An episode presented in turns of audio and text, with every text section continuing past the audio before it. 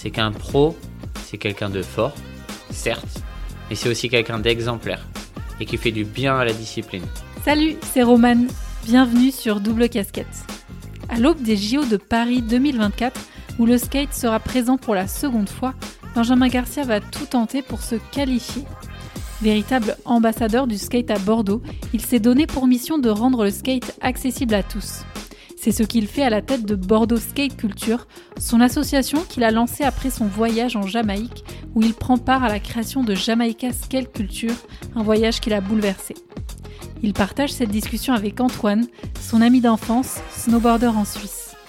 Tous les deux partagent cette passion des sports de glisse qu'ils ont à cœur de transmettre au plus grand nombre. Entre compétition et sport d'image, Benjamin et Antoine nous racontent les évolutions du monde du skate, notamment avec la croissance de la vidéo des réseaux sociaux. Qu'est-ce qu'un skater pro et comment le devient-on? Benjamin, curieux et passionné par les voyages, s'est donné les moyens de réussir en partant à la conquête de la compétition la plus prestigieuse du monde du skate, le Tampa Pro. Il nous raconte dans cet épisode son aventure américaine, de la Californie au Tampa Pro, de la Jamaïque à Bordeaux puis ses nombreux voyages. Un épisode qui m'a plongé dans un univers que je ne connaissais pas bien et je les remercie. Je vous laisse donc rejoindre ma conversation avec Benjamin et Antoine. Bon, c'est parti. Benjamin, Antoine, merci beaucoup d'avoir accepté mon invitation. Euh, D'ailleurs, j'avais une petite question euh, euh, bah, pour tous les deux, mais euh, je suis contente que vous ayez accepté si rapidement, en fait, euh, sans questionner euh, qui j'étais, etc. Est-ce que vous êtes très sollicité par les médias? Est-ce que vous avez de la place pour vous exprimer? Euh, oui, après, c'est plus une histoire euh, de, de, gestion de planning. Mais euh, ouais, j'ai là, il y a quelques jours, j'ai fait un gros reportage pour Gulli.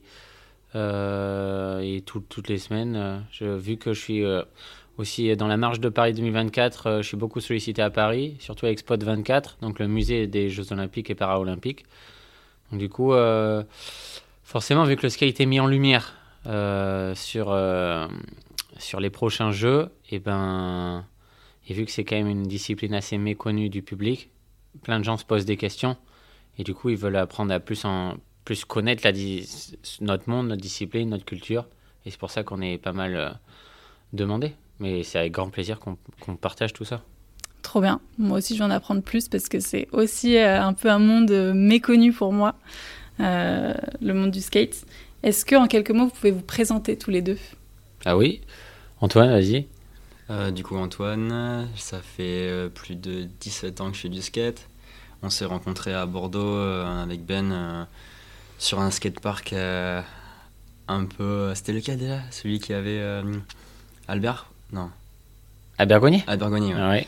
Et puis euh, on a grave sympathisé, c'était euh, vraiment un, bon petit, euh, un bon petit flow qu'on avait tous les deux. Et, euh, et depuis ce jour-là, je pense qu'on s'est toujours un peu écrit, ce qui était ensemble dès qu'on pouvait. J'habitais à La Réunion pendant un petit moment, puis à Arcachon, et là ça fait euh, 9 ans que je suis en Suisse. Et du coup, ben, maintenant que euh, on est très connectés, vu que je suis un peu euh, le parrain. De mon petit garçon. Et ouais.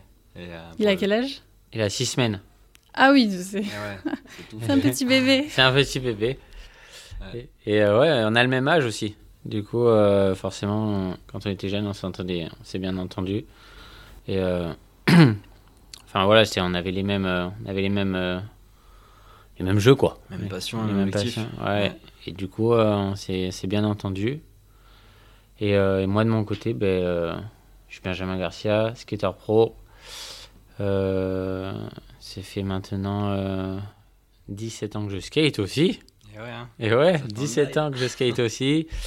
Euh, je suis aussi euh, directeur d'une association qui s'appelle Bordeaux Skate Culture, qui, euh, qui a pour objectif de, de rendre accessible notre, notre discipline, enfin le skateboard, à tous, que ce soit à un public assez large, des, des personnes lambda comme des personnes en situation de handicap, comme euh, les, personnes, les personnes qui vivent dans les lieux QPV, donc dans tout ce qui est quartier prioritaire. euh, euh, mais aussi, on cherche à développer le sport au féminin. On essaie vraiment de pousser tous ces, tous ces axes qui, qui nous paraissent importants. Et, après, sinon, moi, je suis toujours au milieu de ma carrière. Là, je suis en route pour Paris 2024. Je suis sur les qualifications actuellement. J'espère pouvoir m'y qualifier. Et euh, je travaille dur. J'ai été champion du monde il y a 6 ans et d'Europe il y a 5 ans. Euh, et voilà, j'ai toujours adoré la compétition. Je suis, je suis assez actif comme garçon. Gros palmarès. Ouais. Et euh, bah, si on parle des JO, comment on se qualifie d'ailleurs au skate? Euh, alors c'est assez simple. En gros, vous imaginez que sur une année, il y a plusieurs compétitions. Euh, donc il faut, il faut qu'on aille sur ces compétitions. À la fin de cette compétition, il va y avoir un classement. Chaque place de ce classement vous rapporte un cer- certain nombre de points. Et à la fin de la saison, il va y avoir un classement euh, euh, global. Et en fait, le top 22 va aux Jeux Olympiques. En sachant qu'il y a des quotas. Il ne peut pas y avoir dans ce top 22 plus de 3 personnes appartenant au même pays. Donc il y aura par exemple que 3 Français, il n'y en aura pas 4. Il y aura 3 Américains, pas 4. Il y aura forcément une personne par continent. Donc il y a 5 continents. Euh, donc forcément il y, aura, euh, il y aura un Australien et un Africain euh, en plus dedans. Donc du coup, réellement, on a euh, ben, 18 places. C'est hyper dur alors de se C'est- qualifier. Ah ouais, c'est dur. Ah, c'est chaud. C'est dur, c'est dur. Pourquoi il n'y a pas plus de monde? Ça me paraît vraiment pas beaucoup en fait. Alors, en fait, c'est simple. euh, lorsque euh, lorsqu'on introduit, euh, enfin, ce que, j'ai ce que j'ai cru comprendre, peut-être que je me trompe, mais lorsque un nouveau sport est introduit dans, dans les Jeux Olympiques, souvent c'est un, sport, je sais plus comment ils disent exactement, mais je crois que c'est un sport sur invitation entre guillemets. C'est pas un, pas un full sport. C'est-à-dire que chaque délégation n'amène pas son équipe. Au début, ils testent un peu. Bon, ce qu'ils veulent tester aussi, c'est l'audience que ça va ramener. Donc, euh, ils ont, ils ont premier, premier essai à Tokyo euh, il y a trois ans. Ça aurait dû être il y a quatre, mais voilà, il y a eu la Covid 2020. Euh, mais, enfin non, il y a deux et trois. Et du coup, ouais, c'est un, un choix. Et ça fait quand même 22 fois 4, parce qu'on a deux disciplines. On a le parc et le street. Donc, le parc, c'est c'est le ball et le street et il y a garçons et filles. Donc ça fait euh, 88. 88 athlètes quand même qui vont au jeu. Ouais, c'est pas mal quand même. Enfin, c'est. C'est pas mal, mais début. si on voit le nombre de personnes qui essaient de faire les qualifs, on est sur au moins 200 personnes par, euh, par, euh, par catégorie. Bon, je parle catégorie garçon-fille ou street et ball. Donc ça fait, euh, ça fait 800 personnes qui essayent quand même. Du coup, ça fait quand même une personne sur 10 si on veut. Et c'est... Je vous jure, c'est dur. Et c'est à quel moment que tu sais que t'es qualifié ou pas? Dans Je l'année? pense que ça sera mai-juin de l'année prochaine. Ah, donc c'est vraiment dernier moment quoi. Ouais. Et oui, parce que euh, parce qu'en fait, ils le font sous forme de, fa- de de deux phases. En fait, euh, il y a un premier cut qui va se faire en janvier, où le top 44 va rester pour la phase 2, quali- qui va se qualifier pour les Jeux. Du coup, tous les autres vont sortir et pourront plus euh, être en marche pour cette qualif. Du coup, en janvier, euh, ça sera la décision de savoir si je suis toujours dedans ou si je le suis plus. Et pour l'instant, Euh, pour l'instant, je suis euh, pile à la limite. t'es toujours dedans. Ouais, ouais. Après, ouais, je fais que des comptes performance. Du coup, je suis quand même à la limite en me ratant tout le temps. Du coup, il suffit juste que j'y arrive un jour. Il y a tellement de paramètres qui rentrent en jeu que c'est pas si simple. Et toi, tu fais. Donc ta spécialité, c'est le street. Exact. En fait, pour euh, réexpliquer un peu à tout le monde, le street, ça va être euh, un skatepark, comme vous pouvez l'imaginer. Mais en fait, dans ce skatepark, il va y avoir euh, des, des modules que nous, nous allons utiliser qui vont représenter un peu tout le mobilier urbain. Donc, par exemple, vous allez retrouver des marches, vous allez retrouver vos rambardes qui vous servent à descendre des marches, vous allez retrouver des bancs, voilà, tout ce que vous pouvez retrouver niveau architecture dans une ville, eh ben, c'est ce que vous allez voir dans un skatepark. Et la deuxième discipline, c'est ce qu'on appelle le parc, mais plus, communément appelé le bol chez nous. Euh, en fait, le bol, vous imaginez euh, une grosse cacahuète. Et en gros, l'idée, c'est que le skater doit rentrer dans ce bol et il doit euh, ben, montrer toute sa créativité et sa technique à essayer de sauter le plus haut, à revenir dedans, Vous voyez, c'est vraiment. en gros, il reste dedans et il essaie de faire le plus de belles figures possible. Sans tomber. Sans tomber, bien sûr. Ouais. Parce que s'il tombe, forcément, il perd sa vitesse et du coup, il peut plus reprendre. Alors que nous, le street, ça marche sous forme de modules qui, qui, euh, qui sont placés de part et d'autre euh, sur euh, une surface plane. Donc, du coup, si vous tombez, vous pouvez repartir et faire direct un- une autre figure sur le module qui est en face. Alors que dans le bol, c'est plus possible parce que vous tombez en bas, il faut remonter à pied et c'est terminé. Et toi, pourquoi tu préfères le street? Euh, bah, c'est une question de feeling. Euh, C'est-à-dire que quand j'étais jeune, je faisais beaucoup de bol. Euh, bon, je vais pas rentrer dans les détails, mais on va dire ça. J'aimais beaucoup la, rampe. Et parce que c'est- c'était beaucoup plus simple, c'est beaucoup plus abordable.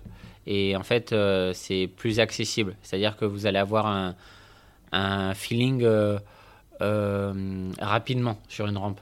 Parce que direct, vous allez, vous allez prendre des pentes et c'est pas très compliqué parce qu'il faut juste que vous cherchiez à trouver votre équilibre. Et en fait, le street, ça va être plus dur parce que là, on va vous demander de faire sauter votre planche. Donc là, il y a quand même une habileté à, à connaître et à apprendre. Et ben là, on passe sur un- une autre étape. Donc sou- souvent, ce qui se passe, nous, dans la transmission, euh, Antoine peut en parler aussi, mais c'est qu'on on essaye d'apporter du kiff à tout pratiquant, nouveaux pratiquants, souvent avec des rampes, pour qu'ils pour qu'ils se passionnent, pour qu'ils qu'ils- qu'ils- qu'ils prennent du plaisir. Et ensuite, ce côté un peu street, sauté, un peu technique, qui est un peu relou, parce qu'en fait, ça a demandé beaucoup de d'essais, beaucoup de persévérance et beaucoup de frustration. Et ben ça, on va l'amener après, parce que ça peut vite dégoûter quelqu'un. De se dire, mais attends, il me faut un mois pour entrer une figure. À raison de euh, 400 essais. Et encore, je suis gentil.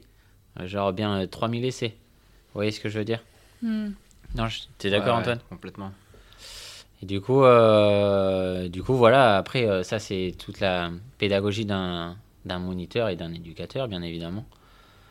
Mais euh, pourquoi je préfère le street Pour revenir à la question de base, c'est pour la liberté. Parce qu'en fait, euh, pour que tout le monde comprenne, un bol, vous rentrez dans un bol et vous n'en sortez pas. Et du coup, c'est cool. Mais moi, j'avais besoin de ce côté ouverture et découverte euh, des différentes villes. Et en fait, il faut savoir que chaque ville, tout le monde le sait, a, sa culture et a des architectures propres à elle.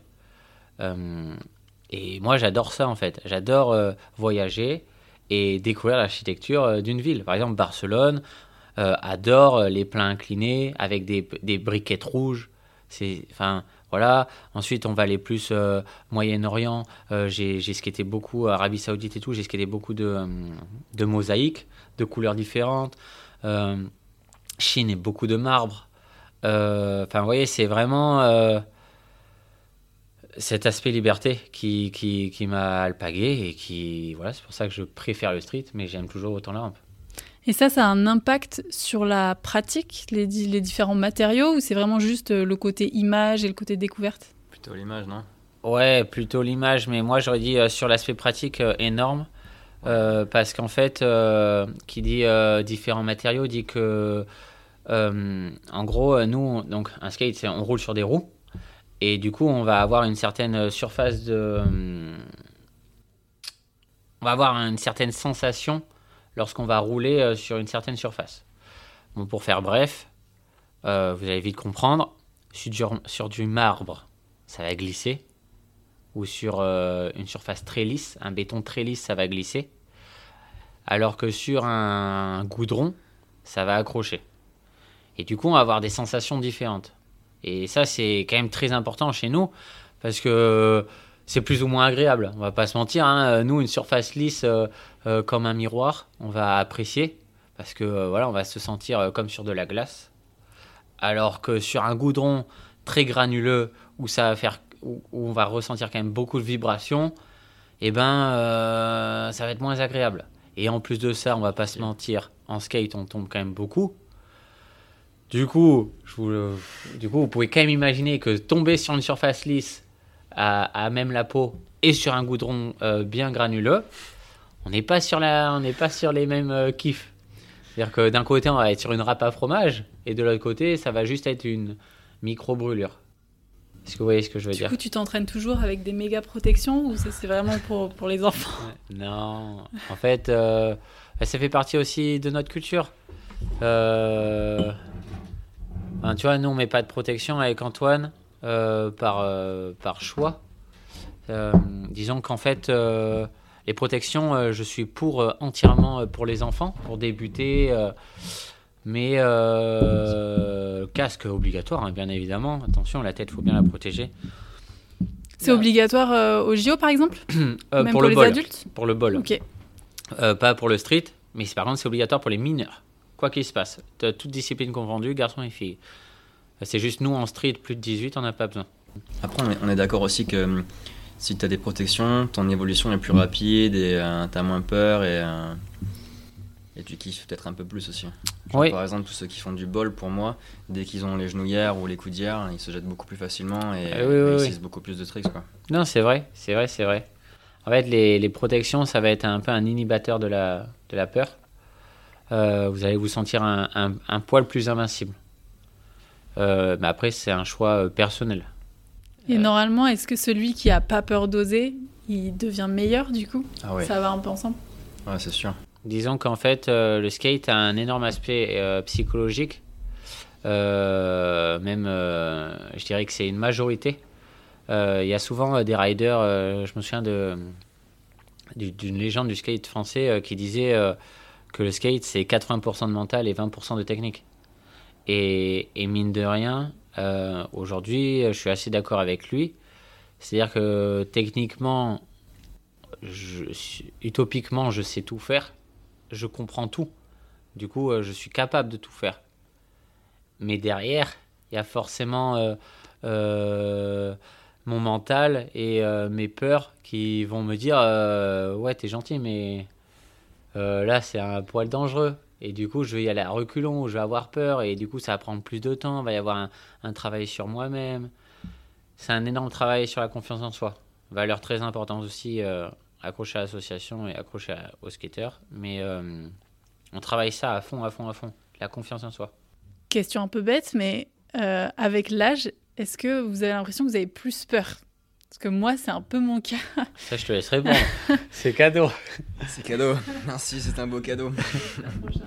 En gros, euh, on va dire que hum, bah, moi je me suis fait opérer sept fois, d'un peu de partout. Donc euh, la peur, ouais, c'est assez installé. Mais euh, ben, faut travailler le mental, quoi.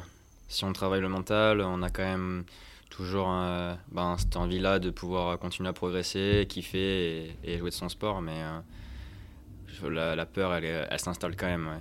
Après, on a aussi, on a, enfin, on a 31 ans, 30 ans Moi, 30. ouais. on arrive à un stade où ben va falloir penser aussi au travail, à l'avenir, à l'argent et du coup ben si on se blesse, ben tout ça après ça fait un peu euh, défaut quoi. Donc euh, ouais, on essaye de de jouer euh, sur le fait de rester quand même dans le mode safe et puis dès qu'il faut vraiment se jeter euh, ou faire des trucs importants, ben on va essayer de quand même d'être concentré hein, au maximum et, et faire des belles choses quoi. Ouais. Pour revenir sur ton parcours à toi, Benjamin, qui a fait beaucoup de compétitions, à quel moment dans, dans, dans ta vie d'ado, enfin quand tu étais jeune, le skate, ça devient un vrai projet pro? À quel moment tu as eu ce, ce déclic? Voilà, euh, c'est une très bonne question. Euh, je sais pas y si. un moment, hein. Ouais, ouais, depuis un moment, mais est-ce que j'ai. Est-ce que tu te souviens en fait Non, du, moment un- où tu te dis euh, sais ouais, un je pas veux faire ça quoi? En fait, pour retracer un peu mon histoire, j'ai quand même fait beaucoup de sport. J'ai fait du judo, j'ai fait du tennis, je fais aussi euh, du foot. Euh, J'aimais beaucoup le foot aussi. euh, J'avais fait du foot sale avec l'école. Enfin, c'était vraiment. euh, j'ai- toujours adoré un peu la compétition, le dépassement de soi-même et tout. J'ai, je me suis toujours donné à, j'ai toujours voulu me donner à 100%, euh, voire plus. Et c'est vrai que quand tu rentres dans le skate, euh, qui est un sport euh, entre guillemets individuel, mais qui ne se pratique jamais seul, c'est un paradoxe. Euh, et ben, en fait, le skate n'a jamais de limite. vous pouvez toujours progresser. Vous pouvez toujours améliorer l'exécution de vos figures. Vous pouvez toujours, euh, voyez, aller plus vite, la mettre plus, plus propre ou quoi. Plus Euh, ouais, plus, plus de style. euh, ça, travailler l'exécution, voyager, aller ailleurs, euh, découvrir de, nouveaux endroits, de nouveaux spots. Euh, je pense que dès que j'ai commencé, et si j'en reviens à ce que j'avais dit avant, et que j'ai senti cette passion au fond de moi-même, bah, du coup, je m'y suis accroché, j'ai dit, vas-y, je fais ça. euh, je veux continuer ça. Et par contre, au début, vous imaginez bien que le prisme est assez restreint, dans le sens où vous pensez juste à faire vos figures et à vous amuser, ce qui est, ce qui est honnêtement la meilleure voie. Parce que quand tu es un enfant, euh, et il faut rester dans cette dimension jeu et pas l'ouvrir, sinon un enfant, ben, sa maturité n'est pas assez euh, développée pour pouvoir euh, réfléchir à un projet Mhm. professionnel, à un- vous voyez ce que je veux dire, à des compétitions ou quoi, un métier, enfin, c'est c'est pas possible. Du coup, dans l'idée, j'ai toujours persévéré en, en gardant dans l'idée et pour objectif de skater toute ma vie. Après, comme tout le monde, à 13 ans, 14 ans, 15 ans, on vit toujours chez ses parents. Du coup, à aucun moment on pense à devoir gagner de l'argent, à aucun moment on pense avoir des projets euh, futurs. Et par contre, cet amour du skate, cette euh, addiction a toujours été. Et c'est que après, quand vous avancez dans l'âge, donc on va dire 18 ans, que là on vous parle de, moi à l'époque ça s'appelait admission post-bac, Euh, là on parle de qu'est-ce que tu vas faire, puis forcément il y a la pression euh, familiale. Bon ben là euh, tu dis euh, ok ben je veux faire quoi? Sauf que quand vous pensez qu'à une chose au fond de vous, de faire du skate, et ben là en fait ben voilà ça répond à la question, c'est genre j'ai dit ben, je veux faire du skate. Et, Et tes coup, parents, ils t'ont soutenu? Quand tu dis pression familiale Quel rôle ils ont eu pour toi, tu vois, dans... Dans le monde du skate? Alors mes parents m'ont quand même beaucoup soutenu sur l'aspect euh, euh, éducatif à l'école et tout. Ils ont tout fait pour que j'aille jusqu'au bac. Et, euh, du coup, euh, je les en remercie parce que sans bac, aujourd'hui, je pourrais pas avoir diplôme d'état, euh, enfin, je pourrais pas avoir d'études pour faire ce que je fais aujourd'hui. Du coup, heureusement, j'ai eu le bac, j'étais content. Mais euh, derrière, euh, bah, j'ai eu euh, zéro soutien sur euh, une carrière euh, sportive. Et euh, du coup, euh, du coup euh, ça a coupé court forcément à la relation entre mes parents et, moi-même. Et du coup, j'ai avancé de manière autodidacte. Et, après, ben, mes amis étaient quand même autour de moi. Donc, ils m'ont quand même conseillé. J'ai pas mal d'amis qui sont beaucoup plus âgés. Du coup, qui avaient quand même de l'expérience, qui auraient pu être mes parents. Et, ça a été un peu mes, piliers qui m'ont guidé jusqu'à la personne que je suis aujourd'hui et qui me guideront euh, jusqu'au bout. Tu as fait plein de compétitions. euh, laquelle euh, te propulse vraiment vers euh, le haut niveau? Euh, pour moi, c'est Tampa Pro. En fait, on a une compétition euh, qui, est, euh, qui a 30 ans, qui a commencé en 93, année de ma naissance. Non, l'année prochaine, on a 30 ans. Hmm, Mais ouais. moi, je sais pas. Je sais pas. Je crois que c'est les 30 ans en mode. euh, Ouais. Peut-être, je sais pas. En gros, c'est. C'est. c'est ouais. C'est, ça, doit- ça doit être ça. 30, 29, 30 ans, là. elle a. Et du coup, euh, pour moi, ça reste la compétition la plus. Enfin, pardon, pas pour moi. C'est la compétition la plus prestigieuse au monde. Euh, Il y a deux catégories. Il y a les amateurs et les pros. Les amateurs sont en novembre, les pros sont vers mars. Et euh, mars-avril. Et du coup, dans l'idée, c'est une compétition. Pas vraiment compétition. Il y a une compétition, mais c'est plus comme un énorme workshop entre où tout le monde se réunit à un même endroit, donc à Tampa, en Floride. Et, et juste, euh, c'est. En fait, ça en fait la compétition la plus prestigieuse. Je saurais même pas dire pourquoi. C'est genre juste. euh, C'est l'image. Ouais, d'un aspect extérieur, est-ce que tu as une réponse? Bah, moi, je dirais que genre, c'est l'endroit où tout le monde a pu euh, quand même se faire connaître euh, dans le monde du skate, quoi. C'est vrai, c'est vrai qu'à cette dimension-là, en fait, il faut savoir que chaque gagnant amateur est devenu une star, euh, un skate. skater pro est devenu une star euh, internationale. À chaque fois, chaque euh, amateur qui a gagné est devenu un pro skater. Et du coup, je vous jure, en amateur, il y a donc c'est limité à 300 personnes. À l'époque, pour moi, à mes souvenirs, ils ne doivent pas faire plus parce que le skatepark est tout petit. Et, euh, et ils savent que le Graal, c'est de finir premier. Parce qu'ils savent que s'ils finissent premier, ils deviendront pro. Et du coup, ils vivront ça jusqu'à la fin de leur vie. Et ça, c'est une compétition que tu as fait plusieurs fois? Euh, ouais, amateur, j'ai fait plusieurs fois. Jamais fait de résultat. C'est une compétition très très dure. Vraiment très dure. Et moi, je la fais en pro. En fait, pour être en pro, euh, du coup, en fait, pour revenir en arrière, euh, être un pro skater, en gros, euh, c'est. euh, en gros, faut faut être un peu validé des, Américains. Donc, lorsque vous êtes pro skater, en gros, c'est une marque qui va, qui va s'engager sur vous et votre image. Et vous allez avoir l'opportunité de faire votre propre board ou votre propre chaussure à votre nom. Et donc, du coup, vous aurez un nom sur un produit en magasin. Et du coup, l'idée pour les Américains, c'est qu'un pro, c'est quelqu'un de fort, certes, mais c'est aussi quelqu'un d'exemplaire et qui fait du bien à la discipline. Et c'est pour ça que nous avons énormément de gens qui sont pros, euh, non, qui sont amateurs et qui gagnent leur vie et tout en skate, pas de problème, mais qui sont pas pros. Parce qu'aujourd'hui, ben, il y a personne qui, ouais, qui s'identifie à eux et ils veulent pas, ils, pour eux, ils, voilà, ils sont pas assez matures. Euh, c'est une question de maturité d'être pro aussi. Pour ça que je suis passé pro qu'en septembre 2018. Donc c'est quand même assez récent. Et euh, du coup, il y a quand même un gros travail euh, sur soi-même, sur, sur, euh, sur, sur, sur nos valeurs. Les, valeurs sont très très importantes. Et du coup, là, vous passez pro.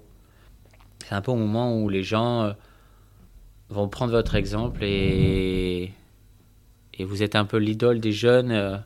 Fait, l'idée, c'est de promouvoir notre discipline, on va pas se mentir. hein. C'est justement de la développer et tout. Et du coup, c'est là où on va faire des pro skaters. Étant pas pro, on est euh, 80 chaque année. Mais du coup, tu as dit que c'était euh, enfin, un peu les États-Unis, du coup, qui, validaient ça. Donc, toi, tu as fait un gros passage euh, aux États-Unis. euh, tu, vas un peu euh, nous expliquer. Mais comment ça se fait que les États-Unis, ce soit le, le berceau hein, du skate? Par rapport. euh, j'irai À l'Europe J'irai même sur la Californie. En fait, euh, Raconte-nous ton passage en Californie. Euh, alors, pour répondre à la première question, en fait, la Californie, c'est quand même, pour être le berceau, un berceau, si on reprend l'image d'un berceau, c'est quand même l'accueil d'un nouveau-né. Et en fait, ben, la Californie a, entre guillemets, été le berceau du skate, parce que c'est là où un peu tout a commencé. Euh, à l'époque, avec. Enfin, Il y a un film qui s'appelle Lord of Dogtown, qui récapitule un peu tout ça. Euh, L'arrivée des premiers skates, c'est vraiment. euh, dans les années 50, euh, le, début, le début du, skateboard, surtout dans les piscines. En fait, à l'époque, il y avait une histoire de, de, de, canicule, et donc du coup une interdiction aux particuliers de remplir leurs piscines. Et les surfeurs, quand ils étaient en manque du- de vagues, eh ben, ils allaient faire du skate dans les piscines des particuliers. Et donc du coup, on se retrouve avec des images assez incroyables des années 50-60, où on voit euh, des skateurs qui partent en courant des jardins des, maisons parce que euh, le propriétaire arrive et les vire euh, parce qu'ils skatent euh, leur piscine. Donc c'est voilà c'est pourquoi la Californie est aujourd'hui euh, l'endroit euh, le, plus le plus important. euh, c'est là où tous les meilleurs skateurs sont. Euh. après il y a aussi un gros aspect météoro- mé- météorologie. euh, où le temps est quand même idéal. Il doit pleuvoir 5 fois dans l'année. Euh, on a quand même une température euh, de 20 degrés euh, à peu près toute l'année. Donc du coup, euh, pour skater, euh, c'est quand même cool. Euh, nous, à Bordeaux, euh, il pleut, euh, il pleut tout le temps, il pleut 200 jours à l'année. euh, L'hiver, il fait froid, et encore, c'est pas pire, mais ça va. Mais vous voyez, nous, on est obligé d'avoir des structures couvertes, alors qu'en Californie, ils en ont pas. Ils en ont pour, pour la taille, pour la taille de la Californie, ils en ont pas beaucoup. Du coup, ouais, euh, Californie reste, euh, les États-Unis restent le, le Mm. point central du skateboard mondial. Et pourquoi je suis aux États-Unis? De par le discours que je viens de faire, ça donne envie d'aller découvrir tout ça. Et du coup, euh, j'ai tenté ma chance là-bas en je sais plus quelle année, et 2014, il me semble. Et, et en fait, c'est parce qu'un pro skater de là-bas, qui s'appelait Carlos Zerazua, m'a contacté. Et eux, ils adorent faire ça, les Américains. Ils adorent prendre sous leur aile un rookie et essayer de le faire euh, briller. Et du coup, il m'a dit Ouais, est-ce que ça dit de venir et tout chez moi euh, Je te loge, pas de problème, euh, et on va skater tous les jours. Ils te connaissaient pas? Non. Ben, en vrai, tous les skateurs se connaissent. Oui, mais pas personnellement. Ah ben non. euh, Ben, euh, non, je crois que. Et non, pour le coup, je crois que non. Non, non, c'était. On s'était jamais vu. Mais euh, on, s'était... on avait discuté euh, sur les réseaux et tout. euh. Non, on s'était jamais vu parce qu'en plus, c'est un mec qui ne fait absolument pas de compétition. Du coup, à aucun moment, j'aurais pu le croiser. Et c'est vraiment. Il m'a invité chez lui. Euh, la première fois, il m'a invité trois mois. Et du coup, euh, j'étais chez lui. Et on se quittait tous les jours. C'était ouf. Et après, je suis resté un an et demi, un truc comme ça. Genre à coupure de trois mois comme ça. Sur Ah deux ouais. ans. Je devais revenir à cause de mon visa à chaque fois. Et euh, du coup, au fur et à mesure que je revenais, euh, on posait quand même pas mal de questions à la frontière. Et, euh, et à chaque louche fois. tous ces allers-retours. Bah oui, bah, bah, ils se demandent comment je gagne ma vie. Et du coup, je leur montrais, euh, parce qu'à l'époque, euh, euh, j'ai aussi un agent qui m'a- qui m'aide au quotidien, justement pour euh, normalement. Et du coup, à l'époque, je me souviens, j'étais chroniqueur chez l'équipe en même temps. Et du coup, en même temps le, que je faisais voyage, je faisais des, des, Des articles pour l'équipe. J'ai, euh, du coup, euh, c'était cool. Enfin, je, je faisais plein de choses. J'ai des sponsors qui me payent aussi et tout. Du coup, euh, du coup ils ont compris, mais forcément, ils, ils se posent des questions. Euh, les États-Unis, euh, c'est quand même un endroit où beaucoup de gens ils viennent habiter pour, euh, pour le American Dream. et du coup. euh, J'ai habité 4 ans là-bas. Ouais, ben voilà, c'est ça. Ben, toi aussi, tu peux en parler, idem. Hein. Pourquoi t'es allé là-bas Enfin, tu vois, genre à un moment, euh, tout le monde a envie de sortir de, ses frontières aussi, découvrir euh, ce qui se passe à l'extérieur de, notre, de nos frontières françaises. Et euh, pour revenir sur ce que tu as dit sur ce fameux Carlos qui ne faisait pas de compétition, le skate, et d'ailleurs Antoine, je pense que ce sera intéressant de faire un comparatif puisque tu es, aussi dans un sport qui est quand même un sport d'image. Est-ce que on peut être pro sans faire de compétition et faire que de l'image? Ouais, il y a pas mal de pros euh, qui, sont, qui ont percé juste en faisant de l'image d'ailleurs. Genre, euh, en gros, aussi, pour être pro, il faut faire une street part. Donc ça veut dire qu'il faut faire une vidéo en street. Et, euh, et cette vidéo-là, il faut que ça marche en fait. Et si ça marche pas, ben il y a moyen que ça marche pas ton pro modèle. Mais en général, dès que tu as sorti une vidéo street part qui a vraiment tout cassé, bah là, en général, on, te ramène une board avec ton nom et puis tiens, bah, ton cadeau quoi, pour, pour le travail que tu as fait. Mais aujourd'hui, c'est encore plus concurrentiel, non? Parce que, enfin, il y a quelques années, il y en avait très peu qui faisaient de la vidéo. Enfin, les réseaux, c'était moins accessible, il y avait, il y avait moins de plateformes.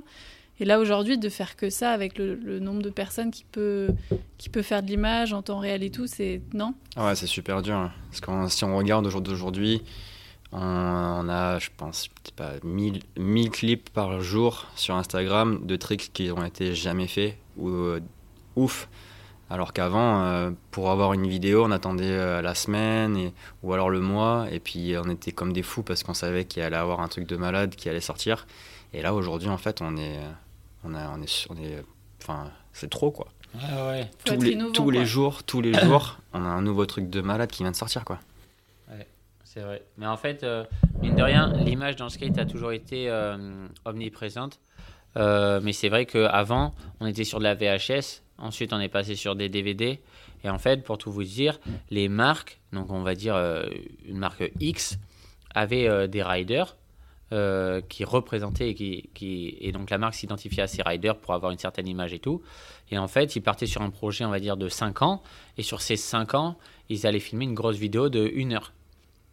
Donc, du coup, l'objectif c'était toujours le même voyager dans le monde entier, essayer de rapporter le plus de clips.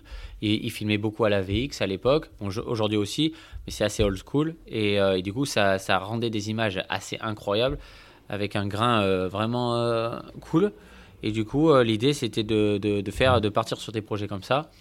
Et comme il disait, vraiment, à l'époque, on était en attente de ces vidéos. On savait qu'il y avait une vidéo qui se tramait. Et du coup, euh, quand il disait, ouais, elle sort en décembre, euh, c'est un peu comme la sortie d'un film, quoi. Genre, on sait que là, il y a un film qui va sortir en 2025, un nouveau Marvel, ben, on l'attend. Et ben, là, c'était pareil avant. Mais c'est toujours euh, d'actualité. Les marques le font toujours. Mais c'est vrai qu'aujourd'hui, c'est quand même inondé dans beaucoup, beaucoup de, de- vidéos sur les réseaux. Et même, pour vous dire, pour, pour être franc avec vous, il y a beaucoup qui se disent euh, eh ben, on va essayer de percer sur les réseaux, euh, mais euh, pas faire de street part. Parce que mine de rien, faire une street part, c'est quand même au moins un à deux ans de travail. Et, et ensuite pour sortir une vidéo de 5-8 minutes. Et donc, du coup, l'idée, Fatigant. c'est fatigant. Et en fait, c'est plus simple, limite, de filmer une figure tous les jours, faire des vues et ramener de l'argent. Euh, en gros, c'est dans, dans, dans l'idée, c'est ça. Et bien, il y a beaucoup de gens qui font plus de street part. Mais du coup, ils passeront jamais pro. Ouais. Parce qu'en fait, encore une fois, euh, bon, on est beaucoup régi par, nos, par les seniors, qui eux viennent de l'ancienne génération, et qui eux se tiennent à notre culture et à notre point d'ancrage du skate. C'est vraiment important. Du coup, l'idée, c'est d'être exemplaire. Je repars dans ça. Du coup, c'est de faire une street part, montrer aux enfants qu'il faut sortir dans la rue, aux plus grands, enfin que les plus grands le soient, qu'ils soient respectueux de tout le monde, des riverains. euh, Enfin voilà, qui est, qui est une bonne image. En fait, faut qu'il faut vraiment euh, être exemplaire. Pourquoi toi tu, tu choisis de faire de la compétition plutôt que de, des longs projets euh, d'images comme ça? Euh, C'est parce alors, que tu kiffes ça. hein. Ouais, moi j'adore ça. J'adore ça. En gros, euh, en fait, les deux, les deux sont assez. Euh, Enfin, aller, faire une street part en street et faire de la compétition, c'est assez. euh, c'est quand même deux projets qui, convergent euh, dans l'idée où, dans tous les cas, il va falloir donner de soi-même et il va falloir, va falloir persévérer. Ça, il n'y a pas de problème. Mais le truc, c'est que.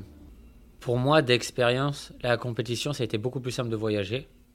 parce que c'est un choix après, hein, euh, de facilité. C'est-à-dire que j'ai choisi la facilité. Euh, plus jeune. En fait, j'ai compris que grâce aux compétitions, on pouvait vite voyager. Parce qu'en fait, c'était les compétitions qui nous appelaient. Ils nous disaient, ouais, ça te dit et tout, on te paye ça. Euh, euh, billets d'avion, hôtel, et t'es free sur place. Mais là, je vous parle de destination. Genre, ils me disaient, vas-y, viens à Los Angeles, viens à Montréal, viens à Rio. Et je suis là. Mhm. Ouais, j'étais là en mode, mais grave, euh, tu vois, genre. euh, Mais il faut performer quand même derrière, sinon ils te rappellent pas. Ouais. bien sûr, mais non, il y mais ça, y a même pas. le ça- talent aussi. Oui, oui, oui, oui, oui. Mais ça, ça n'enlève rien. Ce talent, je pourrais très bien l'utiliser en street aussi. oui, oui. Mais je le fais aussi. Mais l'idée, c'est que je pourrais me concentrer que sur la compète ou me concentrer que sur la- le, le street. Et du coup, l'idée, c'est qu'en street, pour voyager, là, il n'y a personne qui vous y appelle. Et du coup, on reste quand même sur un gros aspect euh, financier. Mm. Et donc, faut bien voyager. Euh, Los Angeles, on va pas se mentir, c'est pas gratuit. Du coup, il y a quand même un billet, il y a, des charges. Et en fait, donc du coup, là, il faut trouver des partenaires euh, pour euh, justement pouvoir y aller. Et, donc, du coup, c'est quand même. euh, Je sais pas, pour moi, c'était. C'était dur. C'était dur d'attendre, en fait. En fait, c'est. J'attendais quelqu'un qui me donnait l'autorisation de voyager. J'étais là en mode. euh, pff, ok, c'est cool, mais euh, du coup, j'ai essayé d'allier les deux. C'est vrai que les dieux ne s'aiment pas trop, mais j'ai essayé d'allier les deux. Et du coup, euh, ben voilà, ça marche. Mais c'est pour ça qu'à l'époque, quand j'étais plus jeune, bon, j'avais plus la forme, mais euh, je dis pas que je l'ai pas aujourd'hui. hein. Mais euh, j'étais quand même beaucoup plus hyperactif. Du coup, j'arrivais à sortir une part tous les ans, Mm. en même temps que je faisais toutes les compètes. Euh, là, aujourd'hui, j'en sors une tous les Deux, trois. 3-4 ans. Tu vois Et Avec le bébé en plus. oui, bon, là, il y a le bébé en plus qui s'est rajouté. Mais voilà, c'est la vie qui avance aussi. Il y a un moment. euh, un moment, je peux pas me, me, me, me- me diviser en 10, quoi. Puis j'ai aussi, euh, genre, euh, j'ai été salarié dans l'association, euh, je forme 9 personnes, j'ai euh, 200 adhérents. Enfin, je peux pas. on peut pas tout avoir dans la vie. Du coup, à un moment, il faut faire des choix. C'est vrai que j'ai toujours voulu avoir cette, cette image très street, euh, euh, core, euh, skate. Mais, euh, mais voilà, c'est au final, je me dis que si je suis pas allé là-dedans, c'est que je m'identifiais pas à ça. Mm. Donc du coup, je fais tout. Et c'est pour ça que j'adore pas aller en street. J'y suis tout le temps en street. Et j'amène tous les enfants en street aussi. Parce que pour moi, ça a de très belles valeurs d'aller dans la rue. Ça crée une certaine autonomie chez les enfants, enfin, chez, les jeunes, chez les jeunes ados. Donc jeunes ados, je parle de euh, 11-14 ans. Et du coup, euh, ça leur permet aussi de, de, mieux aborder la rue, euh, de, de, skater euh, tout en respectant les riverains qui y a autour de soi qui ne comprennent absolument pas ce qu'on fait. Euh, Peut-être euh, euh, leur faire découvrir. Euh, parce que mine de rien, euh, tout le monde est curieux de savoir ce qu'on fait. Pourquoi on va sauter 40 fois sur les mêmes marches, se faire mal, se relever? Pour le commun du mortel, il se dit, euh, mais il y a quand même un côté maso chez cette personne. Enfin, il ne, il ne va pas forcément comprendre d'un premier abord. Et du coup, ben, moi, j'ai essayé d'inculquer ça aux enfants pour qu'ils. Je me dis que si moi je le fais et que je l'inculque à 200 enfants, eh ben, peut-être que ça va en accrocher 50. Et encore, je suis assez utopique, Mm. mais on va dire 10. Et bien peut-être que ces 10 vont faire le même travail que moi l'année, euh, pas l'année prochaine, mais dans le futur. Et donc du coup, au fur et à mesure, ça développe notre, notre sport. Et en gros, je me tiens à ça. Toujours le même objectif. Que, que les gens euh, aient une passion. Pour moi, j'espère que ce soit le skate, parce que c'est là où j'ai une meilleure expertise. Et voilà, qu'ils soient à l'extérieur et qu'ils kiffent. Et justement, pour revenir sur ce que tu dis, tu les amènes dans la rue, etc. Enfin, est-ce que tu peux nous faire en gros un point sur la situation entre bah, il y a quelques années, avant ton départ en Californie, et aujourd'hui avec l'association Quels sont les moyens qui ont été mis en place par la ville, par exemple? Euh, en gros, euh, nous à Bordeaux, on a énormément de chance parce qu'on a une municipalité qui, excusez-moi, qui a une, euh, qui a une écoute auprès des, de, de notre culture skate. Et du coup, dans l'idée, il y a eu un gros travail par un, autre skater pro à Bordeaux qui s'appelle Léo Valls, qui lui a travaillé tout cet aspect médiation entre trois, trois pôles. Donc euh, le premier, ça va être les skateurs, le deuxième, ça va être les riverains, euh, skateurs, riverains, donc les riverains, on va dire euh, la ville, et le troisième, ça va être les forces de l'ordre, police municipale, avec notre élu Amine qui, qui adore le skate, et heureusement, c'est grâce à lui, parce que mine de rien, il y avait quand même un arrêté municipal qui nous interdit, interdisait de faire du skate dans les rues. Donc du coup, il, arrêté, on est une des premières villes au monde à l'avoir fait sauter, qui est quand même une, un énorme pas en avant, parce que ça veut dire que le skate, lorsque vous skatez dans la rue, vous n'aurez plus d'amende. Donc en fait, mine de rien, on, vient de supprimer la répression, qui est quand même un mot fort par rapport à juste du skateboard. Vous voyez ce que je veux dire? À aucun moment on prend de la drogue. C'est-à-dire qu'à un moment, on est puni limite autant que ceux qui se droguent dans la rue, que nous, on fait du skate. Et là, je vous parle d'enfants de 13 ans qui prenaient des amendes aussi. Du coup, on part quand même de loin. Il y a encore des villes qui sont encore en- dans la préhistoire, voire la majorité. Mais, euh, mais petit à petit, Bordeaux a voulu être un tremplin pour, euh, je pense, euh, bah déjà pour elle-même, mais aussi pour rayonner. Et peut-être, on se dit, une première pierre à l'eau, ça va amorcer le changement de politique dans les autres villes. Du coup, ça, ça a été un travail énorme de la part de Léo. Et, euh, et du coup, euh, bah, qui a été très très bon, parce qu'aujourd'hui, euh, plus d'arrêtés. Le skate accepté dans la ville de Bordeaux. Carrément, la ville de Bordeaux nous crée des spots skateables en lien avec le avec l'environnement urbain. C'est-à-dire que ça va être des, par exemple des bancs qui vont entièrement euh, s'immiscer dans l'environnement. Donc du coup, ça peut être très bien utilisé par les riverains comme des sièges, mais comme nous, comme des bancs où on va s'amuser et faire du skate. Donc du coup, il y a un réel partage et une mixité euh, entre les skateurs et les riverains. Et Léo est persuadé que la répression est à... Et, et en fait, euh, je sais pas comment expliquer. En fait, la- la- le fait qu'il y ait de la répression, ça va créer que des animosités entre les différents partis. Et du coup, ça n'avance jamais. Et donc, du coup, lui, il était énormément sur euh, euh, des, des- des grandes discussions entre tout le monde pour que, en fait, en fait, je pense qu'il s'est dit, on en a, je, pense, parce que moi, c'est comme ça que j'aurais fonctionné, que si chacun savait euh, ce que pensait l'autre, ben, il y aurait un partage d'idées, et ensuite, ben, chacun ferait des efforts et on partirait sur un terrain d'entente. Et je pense que c'est ça et que ça a marché.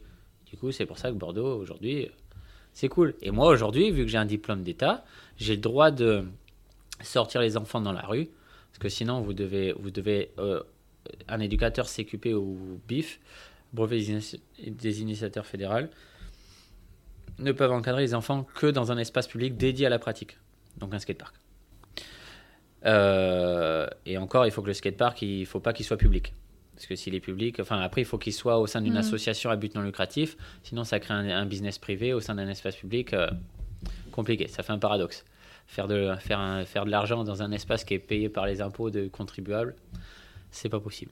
Mais bref, euh, tout ça pour dire que euh, grâce à mon diplôme d'État, que j'ai passé il y a quelques années avec le CREP de Talence, Et ben aujourd'hui, je peux amener les enfants dans la rue et leur faire découvrir tout ça.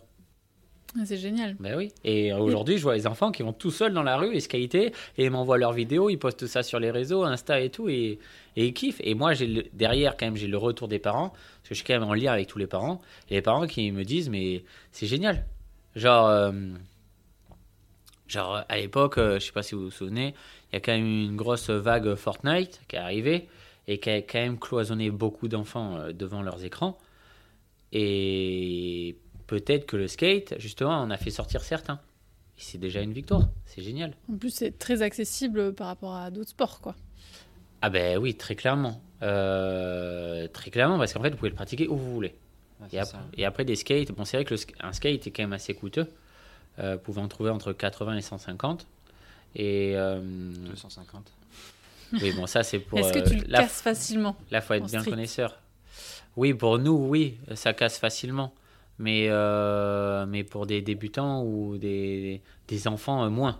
Parce que quand même, il, va y avoir une question de poids. Mais c'est là où, justement, nous, avec Decathlon Skateboarding, on va essayer de développer une board durable. Euh, à la base, une board, c'est fait avec 7 plis d'érable qui sont collés. Et euh, du coup, ça, ça, ça, ça, crée une board qui a un très bon répondant. Et enfin, c'est- dans notre histoire, ça a toujours été comme ça. Et nous, avec Decathlon, on essaye de rajouter une fibre pour. euh, donc, on va faire que 5 plis avec une fibre dedans pour la rendre beaucoup plus légère, mais aussi plus résistante. Alors, peut-être qu'elle va avoir un poil, moins de, un poil moins de flex, mais justement, on travaille ça pour essayer de revenir à, à ce à- au skate euh, lambda. Et du coup, on travaille ça et justement, ça évite de, de les, de les casser. Mais à un prix qui reste Ah raisonnable. oui, oui, ah oui, oui, on est quand même sur toujours des prix à à 50 euros, euh, qui est encore, qui est beaucoup moins cher que euh, les 50, 60 euros, qui est, qui est bien moins cher des boards euh, classiques euh, qui sont aujourd'hui avec l'inflation entre 80 et 100 euros. Juste la planche. hein. Ah, on parle juste du plateau. Ouais. Après, il faut acheter les trucks, les roues, les roulements, la visserie. Oui, mais c'est pour ça que je vous disais, souvent quand on commence le skate, on achète des complètes. Donc euh, je parle d'une complète, Mm. c'est-à-dire une board complète. hein, vous pouvez utiliser directement à la sortie du magasin.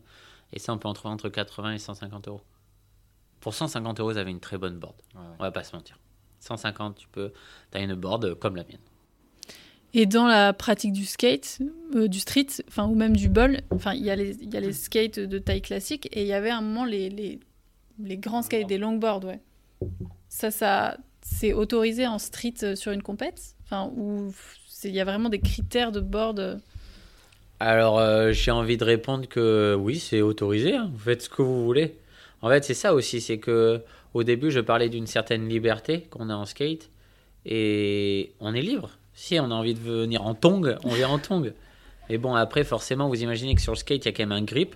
Donc, c'est la surface abrasive qui va nous permettre de, de faire nos figures.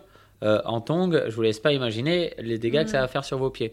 Mais c'est ça, on, on est libre, on fait ce qu'on veut. Si vous voulez mettre un baggy, un slim, si vous voulez euh, faire du skate torse nu, en t-shirt, en pull, en burqa, faites ce que vous voulez. C'est le skate n'a pas de frontières. C'est vraiment notre culture, notre communauté. On est comme ça, on est tous ensemble. Personne n'est mis à l'écart. Donc si vous voulez venir en longboard, vous venez en longboard. C'est juste que forcément, dans l'aspect technique de la board, ça va être très compliqué de faire des, Mm. des figures dans un skatepark. Ils ont leurs propres figures qui sont incroyables. Mais sur moi, ce que je fais, ça va être compliqué. Ça peut être un défi, mais c'est compliqué.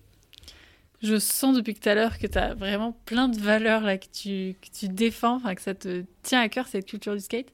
Alors pour parler un peu de ta casquette associative, est-ce que tu peux revenir sur, sur tes débuts, comment tu as créé euh, euh, Bordeaux Skate Culture? Et surtout je crois qu'avant de créer ça, tu as, fait un voyage en Jamaïque, c'était avant.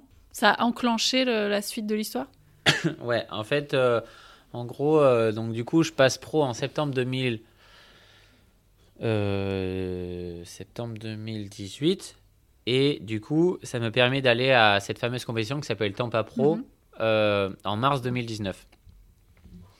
Euh, du coup, vous imaginez que c'est la première compétition que je vais faire avec une planche avec mon nom en dessous, donc qui La est quand même. Ouais, alors ça, c'est la classe d'un point de vue extérieur. D'un point de vue intérieur, ça fait bizarre. Parce que toute la vie, toute ma vie, j'ai skaté des planches avec le nom d'une personne en dessous qui était euh, pour moi mon idole. Et du coup, là, c'est mon nom. Donc, je vous jure, ça fait bizarre. Donc, du coup, je voulais pas y aller tout seul.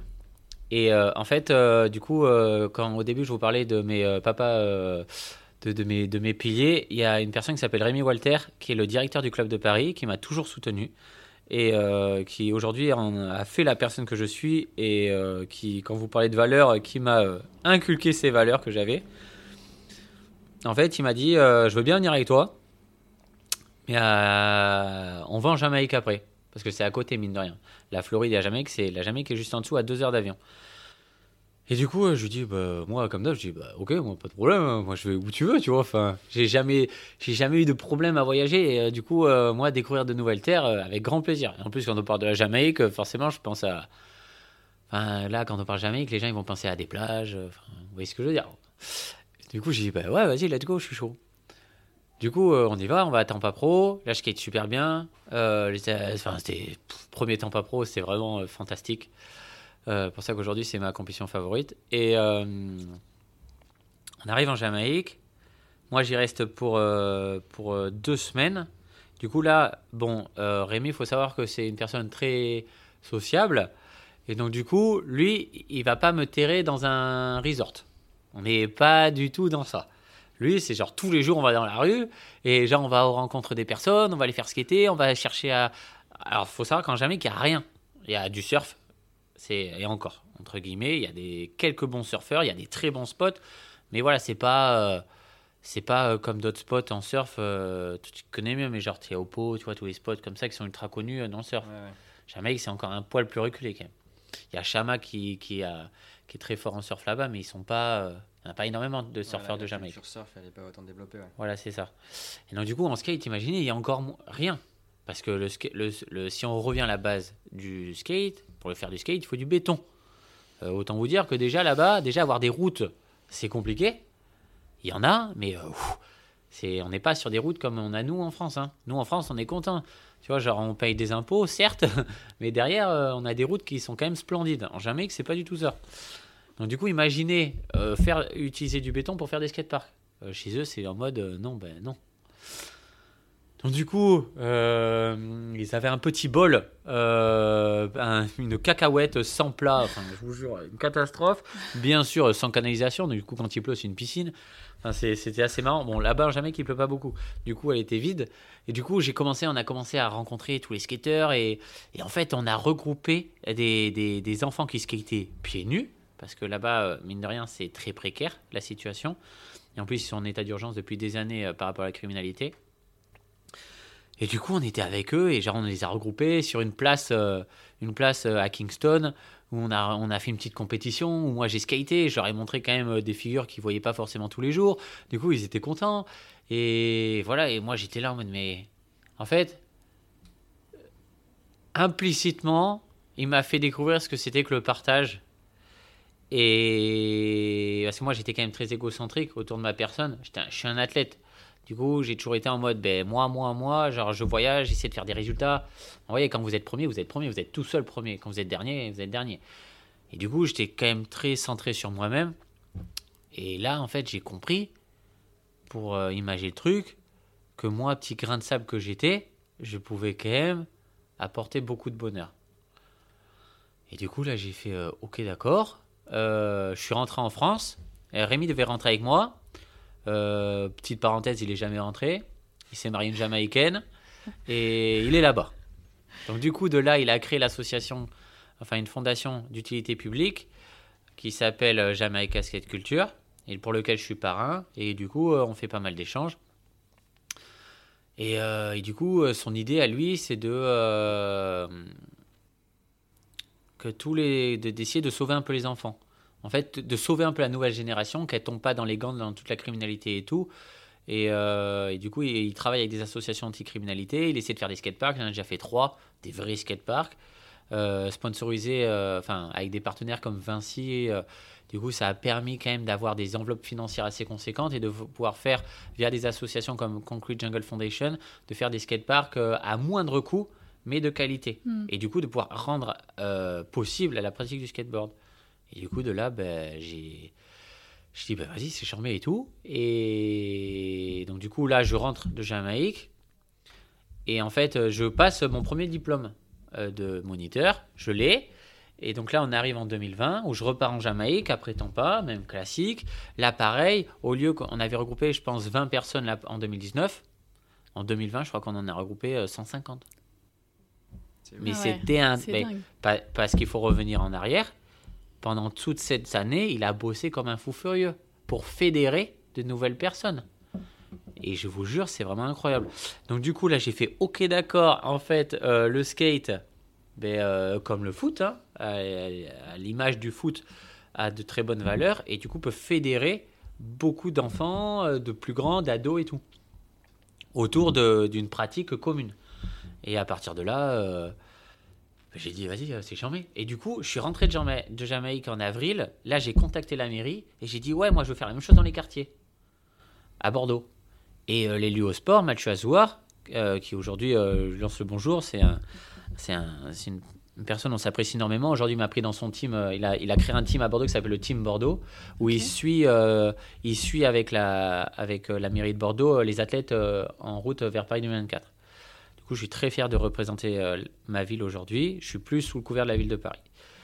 Et, et du coup, il m'a dit, ben ouais, et tu sais quoi, écoute, l'été prochain, donc l'été 2020, on fait un événement qui s'appelle Quartier Sport à Bordeaux. Et du coup, c'est un regroupement d'associations sportives euh, et culturelles qui se déplacent, qui sont euh, itinérantes dans tous les quartiers euh, lieux QPV de la ville de Bordeaux, qui sont, donc on va dire, Lormont, Bassins. Non, excusez-moi, pas Bassins, c'est une agglomération. Lormont, Tierbenoge, Grand Parc, tous ces quartiers. Et du coup, on y allé. Moi, je posais mes modules et on faisait skater les enfants gratuitement, comme ça. Et en fait, tout l'été, on a fait ça. Bon, il y a eu une petite euh, contrainte en 2020, Covid. Du coup, en fait, euh, bon, l'activité skate marchait super bien. Du coup, j'ai continué l'aventure tout seul, euh, sans, plus, sans plus aucune sans association. Il n'y a que moi qui avais fini l'année 2020. Mais quand même, on avait vu à, la, à la mairie, à la direction des sports, que ça marchait bien. Et du coup, boum, on a enclenché 2021 et 2022. Et là, on va refaire, on a refait 2023. Et de fil en aiguille. Du coup, on a fait 2021, 2022, 2023. Et l'année dernière, enfin, euh, cette année, l'été dernier, pour moi, je parle sous forme de saison sportive de septembre à août. Et euh, ben on avait, euh, j'ai fait 25 dates, il y en avait 30, parce que la première, les 5 premiers jours, c'était accès au rugby par rapport à la Coupe du Monde. J'ai fait 25 dates, et il y avait des milliers d'enfants qui ont essayé le skate. Et c'était incroyable. Comment tu arrives à les fédérer, tous ces, tous ces parents, du coup, ces enfants bah, juste, vous les montez sur un skate et vous les faites descendre un plein incliné. Et, ils font. Et en fait. Mais des gens que, tu croises dans la rue ou il y a un moment où tu lances une com et du coup bah ils là, viennent au rendez-vous. De quartier sport, il y a euh, quand même une grosse communication euh, de par la ville. Donc du coup, les enfants savent qu'ils peuvent venir à ce jour-là euh, toute la mm. journée et essayer de nouveaux sports. En tout cas, pratiquer une activité physique et sportive. Et du coup, l'idée, c'est de Enfin, je vais pas vous mentir, mais genre, je sors entièrement de, de ma routine que j'ai sur un cycle euh, annuel. C'est-à-dire que moi, je vais les monter direct sur un skate sans me poser de questions. Je vais bien placer leurs pieds sans leur prendre la tête et je vais les faire rouler en sécurité parce que je serai là et, euh, ils vont kiffer. Et c'est là où je reviens à, et que même Antoine en a parlé. C'est on revient à cet aspect plaisir qui est euh, mine de rien l'accroche euh, de, du, sport, en fait, de l'activité physique et sportive. Si vous prenez aucun kiff à ce que vous faites, vous, vous pourrez le faire euh, par obligation, mais spirituellement, vous ne serez pas épanoui. Hmm. Et du coup, c'est l'objectif, en fait, c'est les amorcer en mode regard, c'est cool et tout, ils descendent les pleins inclinés, et on revient, par exemple, encore à la confiance en soi, à l'engagement, des choses qu'ils auraient pensé jamais possible, et bien en fait, ça l'est. En fait, pour le commun du mortel, monter sur un skate et descendre un plan incliné, euh, j'ai 99% des adultes là, on peut sonder dans la rue qui vont dire c'est, je le ferai pas. Pourquoi? Parce que euh, Antoine en reparlait tout à l'heure, il y a une question de responsabilité, une histoire de se blesser et tout, et ils ne veulent pas parce qu'ils ont trop peur de se blesser. Et nous, on leur rend possible ça. Et du coup, ça a créé quoi? Ça a créé un, engouement euh, que ce soit pour nous le skate, si on focalise ça, mais aussi pour la vie. De se dire, ben, en, fait, en fait, quelque chose qu'on pensait impossible devient possible. Et donc, nous, quand on va dans les quartiers, je suis pas c'est absolument pas une, une, euh, une opération de recrutement pour l'association. C'est justement une opération de transmission de valeur. Et c'est toutes les associations se rejoignent sur ça. Parce que vous pouvez imaginer quand même dans les quartiers, ils n'ont pas forcément le budget, même si on arrive à trouver des subventions avec le département, pour qu'ils puissent suivre une année dans l'association, qui a quand même un coût. Donc du coup, l'idée, c'est plus de leur apporter euh, un sourire et, un- et une confiance en eux et en mode, euh, ils finissent leur journée, ils sont là, ils rentrent à la maison, on le sait, ils rentrent à la maison, que ce soit les ados, les adultes ou les enfants, ils sont là en mode, ils racontent à leur famille, putain, aujourd'hui je fais du skate. Genre j'ai descendu un plein incliné tout seul. Et ça, on y arrive en 10 minutes. En 10 minutes, on les fait descendre tout seul. Et, C'est incroyable. et ouais, et du coup, c'est vraiment ça la transmission de. On fait ça. Et après, euh, cette première année de quartier sport, et ben Rémi, qui m'a épaulé et qui m'aide pour tout au niveau associatif, parce que lui, il a un club à Paris qui a 30 ans. Forcément, vous imaginez qu'il a quand même l'expérience à ce niveau-là, surtout dans le milieu associatif et dans le développement d'un club. Et du coup, il m'a accompagné à monter une association euh, qui fonctionne. Et aujourd'hui, on est sur une association qui quand même euh, se pérennise, qui fonctionne très très bien. Aujourd'hui, nous avons deux salariés. On a réussi à créer de l'emploi, qui est quand même assez fantastique. Au bout de deux ans de création, euh, je forme quand même, aujourd'hui, je forme 5 CQP. Donc, je forme 5 personnes à devenir des futurs professionnels. Trois autres personnes au BIF. Donc, ça fait quand même 8 personnes. Euh, dans le passé, j'en ai, j'ai dû en former 5-6. Donc, mine de rien, on parle peut-être aussi de plaisir et de, d'enfants qui vont euh, euh, euh, s'amuser. Mais je parle aussi, moi, d'insertion professionnelle. C'est-à-dire que à travers l'association, je trouve peut-être aussi une voie à des jeunes adultes perdus. Et la mairie m'a aussi, euh, pardon, la jeunesse sport m'a aussi donné euh, euh, l'agrément service civique. Et grâce à cet agrément, ben, je peux euh, donner des missions à des jeunes et, ils sont refaits parce qu'ils font ça dans le skate et c'est cool. Ils font ça dans leur passion. Et en plus, à la fin, ils prennent un petit billet de 600 euros par mois. Et c'est cool. Ils sont contents. Du coup, voilà, c'est quand même euh, un gros truc. Certes, beaucoup de travail, mais ça, c'est tellement une richesse. euh, là, je vais être plus égoïste. À titre personnel, c'est je suis épanoui. C'est pour ça que je suis autant impliqué. Et voilà, je suis content. Aujourd'hui, Bordeaux Skate Culture, Paris Skate Culture, Jamaïque Skate Culture. Les trois sont liés. Et j'espère que ce sera trois associations qui, qui, qui, qui marcheront bien sur les futures années. On pourra prévoir une petite initiation euh, pour double casquette euh, Ah bah, à. Biarritz. euh, Eh oui.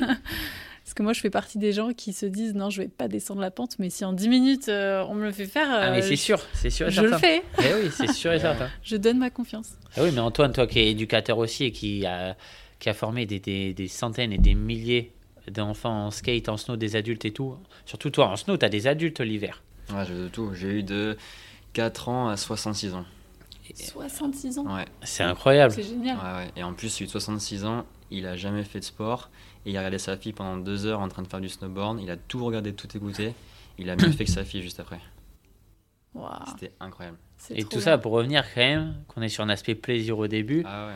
Et donc du coup, c'est c'est peut-être cet adulte, ce, ce monsieur, il a, il a kiffé voir sa petite fille, je suppose, euh, faire du snow et il a voulu essayer. Ouais, en Et plus, du coup, il était- partage avec elle après. C'est exactement ça. Genre, ce qui était trop cool, c'est que le lendemain, je pouvais le voir avec sa petite fille, du coup, euh, descendre les pistes, et puis il me regardait, il faisait Waouh, trop bien, c'était trop cool. Et ça, c'est mon plus grand kiff, c'est de voir euh, les gens, enfin, alors les enfants ou n'importe qui parler avec leurs proches et dire Waouh, c'était trop bien aujourd'hui, j'ai trop kiffé, je vais en refaire, je vais en refaire. Et là, du coup, euh, bah, pour nous, c'est c'est bingo, quoi. On a tout réussi, quoi. Satisfaction. Ouais. c'est quoi les valeurs communes que vous avez en snow et en skate? Euh, Glisse. hein? La glisse, Ouais. Alors, euh, plus en valeur... euh, Bah, tu vois, tout à l'heure, tu disais euh, la confiance en soi, Ouais. le partage, le côté euh, venez comme vous êtes.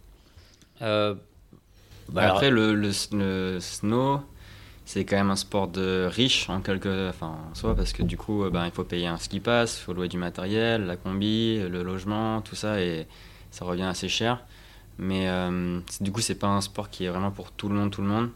Mais nous, ce qui est cool, c'est que du coup, on a aussi des écoles qui viennent euh, euh, donner cette chance-là à des enfants de pouvoir faire du snow et, de kiffer, etc. Et donc, ouais, je pense que le, les deux sont différents, mais font toujours le même truc, quoi, le même kiff. Et il y a le fait de la glisse, le fait de partager ça avec d'autres gens alors que c'est individuel. Moi, je pense que la valeur, euh, je pense que le snow et le skate ont des valeurs communes. euh, euh, des, je pense que on a les mêmes valeurs dans le sens où le snow euh, n'a juste pas de roues et que nous aussi et qu'on n'est pas sur la même surface. Après, là où j'envie le snow et enfin, on a on a nos pour et nos contre. Là où j'envie le snow, c'est que le snow, dans tous les cas, il est toujours à l'extérieur les snowboarders seront toujours à l'extérieur, ils ne seront jamais enfermés. On part on part à, à l'exception, bien sûr, du centre commercial qui est à Dubaï, mais, mais sinon, sinon, on est toujours à l'extérieur. Alors que nous, quand il, nous dès qu'il pleut ou que c'est humide, pff, on est obligé d'aller à l'intérieur. Ouais, du coup, genre- Oublie pas que genre, le skate, tu peux le faire où tu veux, quand tu veux.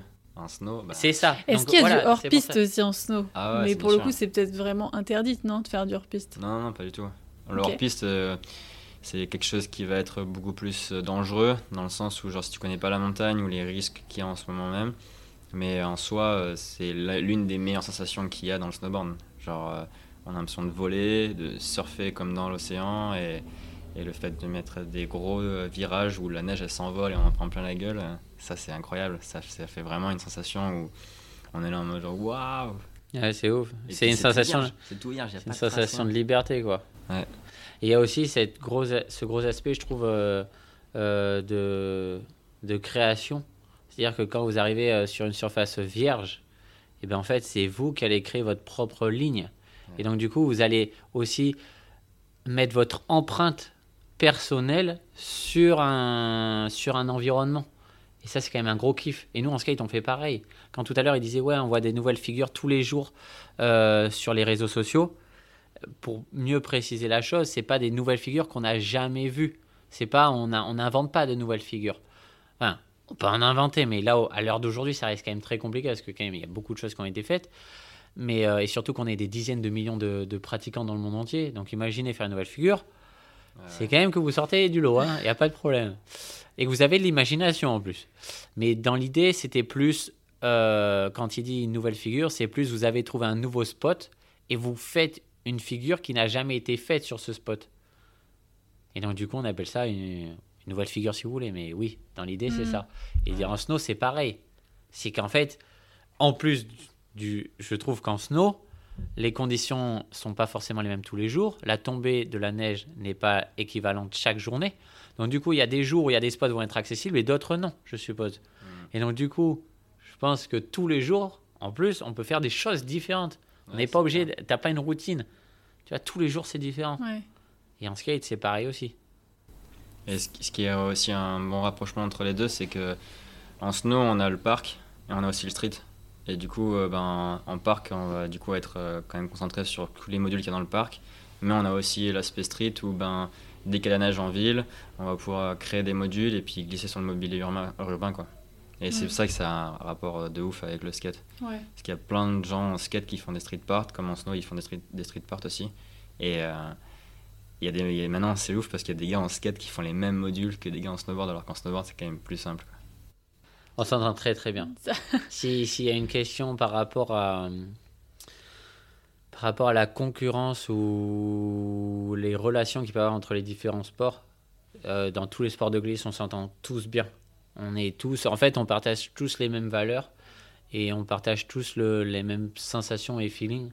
Du coup, euh, il est pas rare qu'un skater va s'essayer au surf ou au snow et un snowboarder, pareil, va faire du surf. C'est c'est ça, quoi. clair. Du coup, Mm. c'est ça reste de, de bonnes valeurs, de partage, de cohésion, de solidarité. euh, c'est pourriez faire un gros stage d'initiation, euh, une journée skate, une journée surf. euh. bien sûr, bien sûr. Moi, c'est ce, que- c'est ce que je fais en Suisse. Ah ouais? Ouais, j'ai des clients euh, où je, je les prends la journée en snowboard et puis après on fait du skate euh, en fin d'après-midi. Et puis il y en a même d'autres où j'ai réussi à faire genre snow, skate et surf. Et euh, du coup je fais des stages où euh, du coup ça permet aux gens de vraiment essayer les trois sports ou bien juste ils sont bons dans les trois et je les performe quoi. Hmm. Ouais. Trop bien. Parce qu'on a, on a, on a, le- on a la chance en Suisse d'avoir le snowpark, 10 minutes de voiture, le skatepark, 20 minutes de voiture, une piscine à vagues. Et du coup euh, c'est incroyable quoi. Ouais, ouais parce qu'il faut avoir euh, les, les trois, euh, milieu euh, assez à côté, quoi. C'est ça. Et, euh, et le roller, tiens, ça fait partie euh, de- Alors, le du roller, même monde un peu, de la même fédé. ou... Alors le roller fait partie aussi de notre fédération. Euh, alors ils, sont- bien en place. C'est surtout le skate qui fait partie de la fédération du roller. Euh, c'est, euh, c'est. Alors faut savoir que le roller c'est pas pareil. Nous on a, on va dire deux disciplines. On peut en rajouter une troisième qui va être la, verte. Donc c'est la très grande rampe, celle de Tony Hawk, hein, pour tout le monde connaît. Bon, on peut même partir sur une quatrième, le longboard, si vous voulez. Mais dans l'idée, le roller, il y a un sport individuel comme le nôtre, donc on va, on va le dupliquer. Mais il y a aussi tous les sports co en roller. Donc ça va être le roller hockey, euh, ça va être le roller artistique, euh, en, en seul, en couple. Euh, alors je suis pas expert en roller, hein, excusez-moi pour tous ceux qui font du roller, mais, mais je sais qu'il y a plein, plein de disciplines différentes.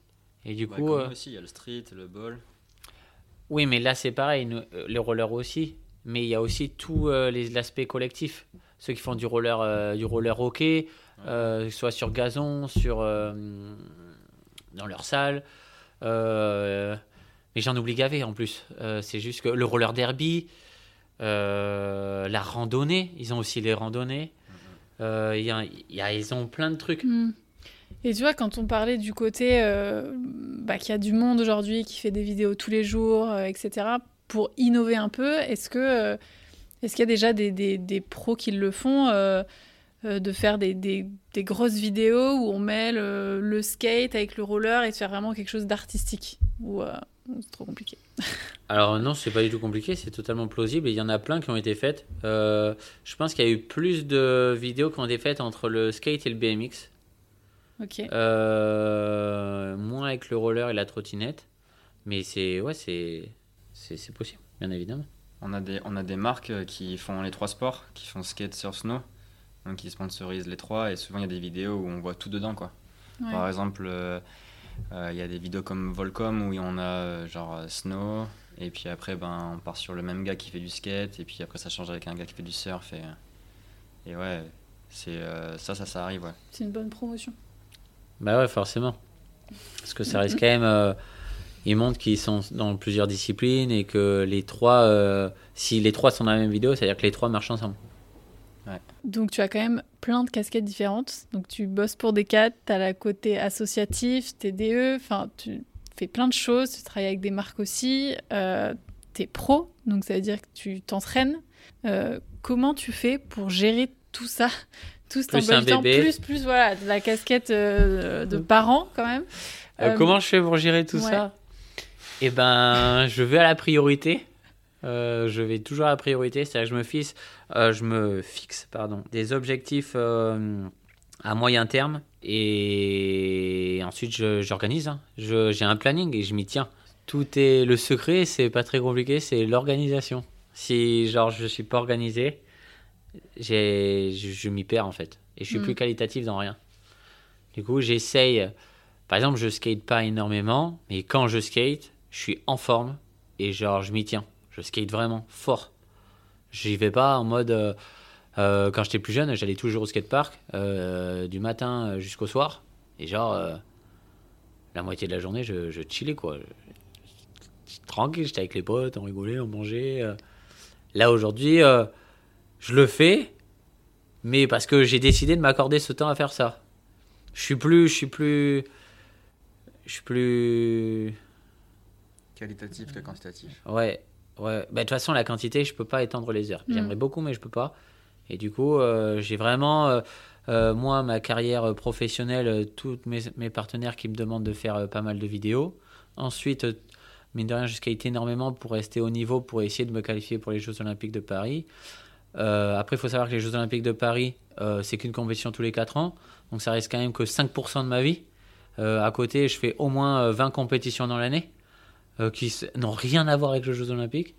Du coup, euh, ben, ça me demande quand même euh, pas mal de temps parce qu'une compétition, Hmm. ben, ça me demande quand même d'y aller. Il y a quand même un jour de voyage, un jour de retour, 3-4 jours de compète.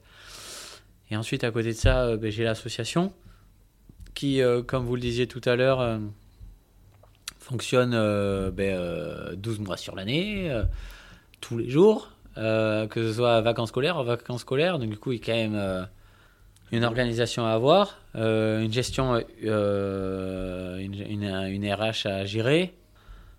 Ouais, c'est sport, c'est sport. Et à côté, là, j'essaye de vivre tous les moments euh, avec mon petit garçon qui s'appelle Louane. Et du coup, je veux manquer aucun moment. Du coup, je suis tout le temps à la maison. Enfin, en tout cas, le plus possible. Parce que je veux manquer aucun moment de son développement.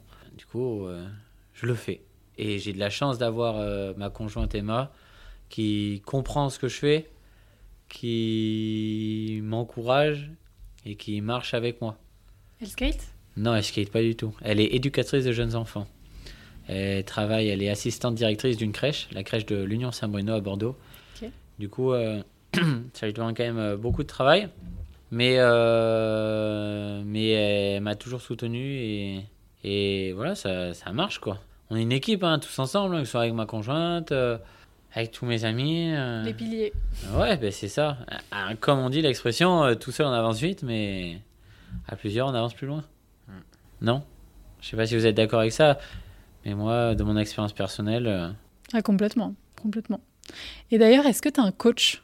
Tu vois, si on parle vraiment de, de pratique sportive, quand tu, quand tu fais tes heures là, euh, de skate aujourd'hui, est-ce qu'il y a, il y a quelqu'un qui, qui est avec toi, qui t'entraîne euh, avec un objectif à l'heure euh non, en vrai, non. Euh, en vrai, non, j'ai pas vraiment de coach. C'est mes coachs, c'est mes potes. Euh, après, quand nous on bouge en équipe de France, on a quand même un coach référent qui, lui, va pas trop nous aider sur l'aspect technique, parce qu'on est déjà fort. Et de toute façon, quand on arrive sur une compétition, c'est pas le moment d'apprendre une nouvelle figure, on va pas se mentir.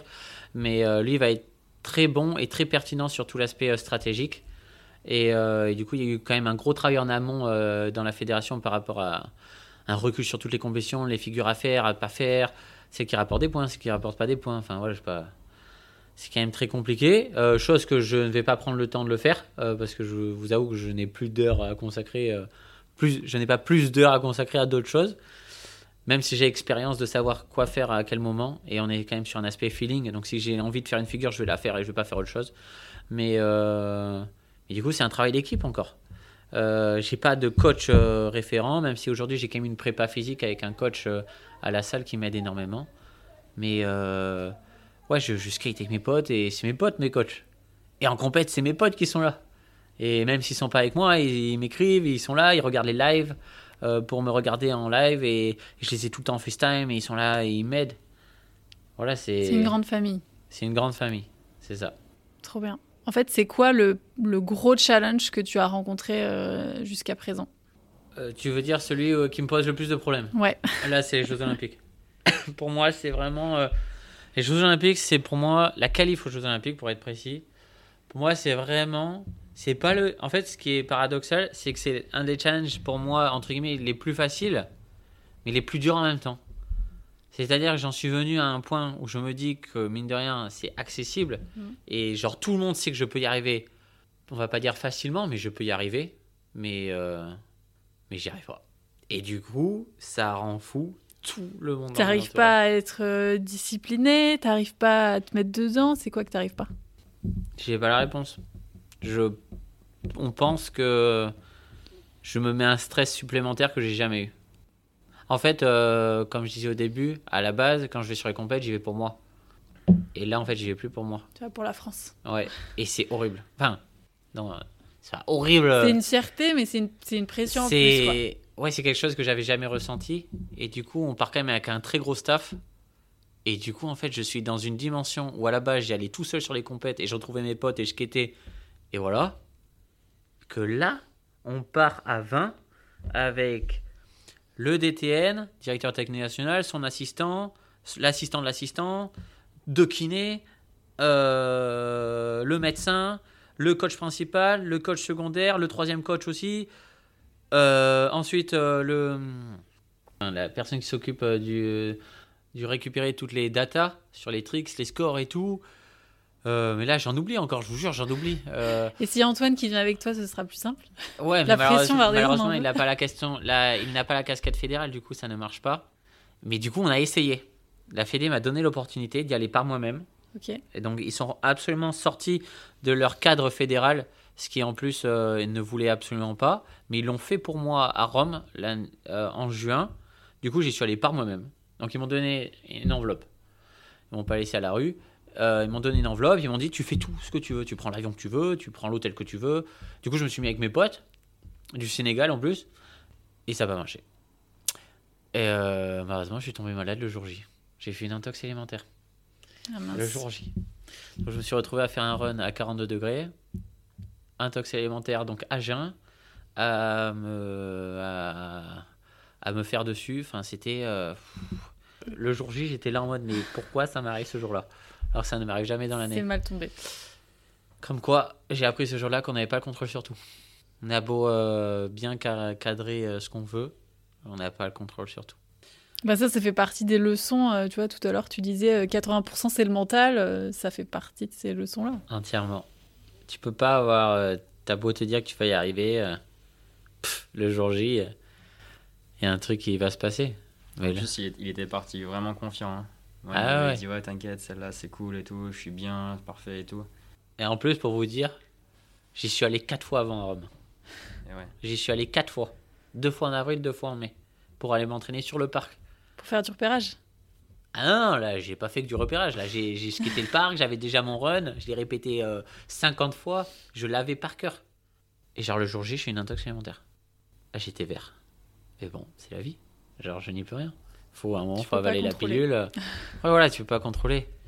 Mais bon, là, je pars à Tokyo dans trois semaines avec l'équipe de France. J'essaie de me mettre dans les meilleures conditions possibles. De toute façon, là, on va pas se mentir, j'ai plus rien à perdre. Du coup, j'y vais assez serein. Et, euh, et j'ai quand même un cadre qui, qui est très sécuritaire autour de ma personne. Du coup, là, j'y vais en mode euh, tranquille. J'y arrive, j'y arrive. J'y arrive pas, c'est pas grave. Du coup, euh, j'ai hâte quand même d'y aller essayer. Pourquoi vous allez à Tokyo?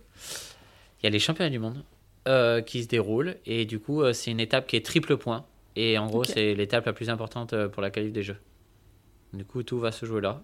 Alors oui, un certain stress, mais franchement, là, j'en suis arrivé à un point où Faut revenir sur le plaisir. Voilà, c'est ça, exactement. plaisir, Du coup, disait en fait, je prenais carrément plus de plaisir. J'en pleurais et tout de, de, de mes, de mes contre-performances. Et genre des choses qui ne m'étaient jamais arrivées. Parce que souvent, quand j'y arrivais pas, je repartais avec le sourire. Parce que voilà, j'étais content quand même. J'avais fait un bon voyage et tout. Et là, j'arrivais même pas à reprendre du recul sur ça. À me dire, euh, ouais, je suis parti là, c'était cool quand même. euh. Enfin, tu vois, mine de rien, si Ouais, on mais- prend, si on revient à la base, je suis quand même allé cinq fois à Rome, qui est quand même une ville incroyable euh, au niveau de son architecture, de sa culture culinairement. c'est, moi, je me gave à Rome. hein, J'adore cette ville. Du coup, c'est quand même un kiff suprême. Et parce que j'ai raté deux fois 45 secondes, j'étais sur à me dire, vas-y, c'est bon. euh, c'est pour, être familier, mais j'étais en mode, c'est de la merde, quoi. Et genre, non, c'est pas possible. On est en dehors des valeurs du skate, de ce que moi j'ai appris, de ce que moi je transmets. Et du coup, euh, bah, je me suis, je me suis re- repris euh, sur plusieurs mois avec mon psy et tout, et j'ai fait, vas-y, c'est bon. Pour ça, maintenant, je vois la chose différemment. Et aussi, mon petit garçon m'a bien chamboulé. Euh, m'a bien, bien chamboulé à titre perso, et je suis plus du tout la même personne. Aujourd'hui, je pense avoir euh, fait tout ce que je voulais faire. J'y arrive, j'y arrive pas, j'y arrive. Au moins, j'aurais essayé. Ouais, et puis là, c'est un, un de, tes, de tes rêves aussi d'aller là-bas. Ouais, à, à aller à Tokyo. Ouais. Ah, de ouf, j'ai jamais réussi à y aller. Et ouais, voilà. À chaque fois que je voulais aller au Japon, j'ai annulé mes voyages. Du coup, là, je suis refait d'aller au Japon. Ah ouais, ça va être cool. Ouais, franchement, j'ai hâte. Franchement, j'ai hâte de, de pouvoir euh, de pouvoir essayer et y arriver. Je suis persuadé que je vais y arriver. Je sais pas pourquoi, mais j'ai un bon sentiment. À chaque fois que j'étais au pied du mur, j'ai toujours réussi.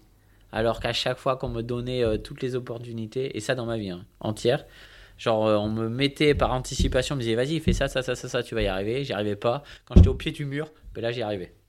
On a la même chose nous en street. En street, t'arrives, tu skates, tu skates, t'essayes une figure sur un spot, tu n'y arrives pas. T'as fait 200 essais. Et là, t'as le vigile qui arrive pour te virer. Et là, t'y arrives. Et c'est arrivé- c'est tout le temps comme ça. Et du coup, euh, voilà, je pense que j'espère y arriver. J'ai pas le contrôle Alors, encore. je le souhaite. On croise Bah les oui, doigts. Merci. Alors du coup, pour finir un peu euh, cet entretien euh, avec des questions plus légères, tous les deux, c'est quoi euh, le spot où vous rêvez d'aller, mais où vous n'avez vous n'y avez pas encore été pour euh, faire du snow ou du skate euh. Ah, moi, je rêve de découvrir la culture japonaise. Euh, J'adore les mangas, du coup, je ne sais pas du quoi, quoi je vais m'attendre, mais je rêve d'y aller. Sinon, les lieux que j'adore, où j'adore skater, alors j'aime beaucoup rouler sur le marbre, et du coup, j'affectionne énormément la ville de Moscou, qui a un marbre rouge fantastique partout, et du coup, c'est assez incroyable à skater. Sinon, j'aime beaucoup skater Barcelone, j'aime beaucoup Montréal. J'aime beaucoup la Jamaïque. Mais voilà, moi, ça, c'est mes. Antoine a sûrement des lieux différents, mais moi, c'est ça pour moi. Innsbruck. euh, je une petite mention à Innsbruck. Innsbruck en Autriche est une ville incroyable pour moi. Parce qu'en fait, c'est une ville qui est à l'intérieur des montagnes, entourée de la neige. Et genre, le cadre est assez fantastique. Vous skatez sur des places entièrement marbrées encore. Et genre, enfin, il y en a une qui est assez spéciale, euh, Landersplatz, si je me trompe pas. Et, euh, et genre, c'est. Il y a toutes les montagnes autour. Enfin, c'est c'est fantastique. J'ai j'ai adoré euh, Innsbruck. Et toi? Moi, j'ai fait 38 pays. Donc, Pour euh, du snow? s- euh, skate, surf et Ok. le snow aussi, ouais. Mais euh, sur les 38 pays, euh, c'est assez difficile de dire euh, celui que j'ai le plus préféré ou autre parce que chacun avait euh, un truc différent, que ce soit euh, humainement ou le spot ou tout ça. Mais euh, ni, si je dirais niveau spot, euh, mon rêve là, ce serait soit d'aller au Canada, soit d'aller euh, en Polynésie française. Donc soit Canada pour le skate et le snow, soit Polynésie française pour le Ah, surf. t'es jamais allé au Canada? Jamais. C'est Ah. mon, tout premier rêve depuis euh, que j'ai commencé à voyager. Et euh, je me suis dit que si j'y vais, je peux pas faire juste un mois. Mais viens, euh, viens au Jackalope avec moi. Ouais, ouais. Bah, ça fait, Je suis allé ça 11 fait- fois, moi. Ça fait, ouais, ça va faire 10 ou 11 fois que tu me le dis et que j'ai jamais fait. Ah ouais, c'est Il y a un incroyable. truc à faire là, Ouais, ouais. mettre ça en place. Bon, après, c'est une histoire de planning aussi, quoi. Et ouais, c'est ça. Et ouais, Mais ouais, euh, Canada, Montréal, euh, mes amis québécois, euh, c'est quand même une. Les Québécois sont quand même très accueillants et très très gentils. Il paraît. C'est pour ça que j'y vais autant. D'ailleurs, j'y vais chaque année. Avant, j'y allais deux fois parce qu'il y avait le Am Getting Paid, c'est une compétition amateur. Et ensuite, il y avait le Jackalope, euh, qui est une WCS, qui était une World Cup euh, skateboarding.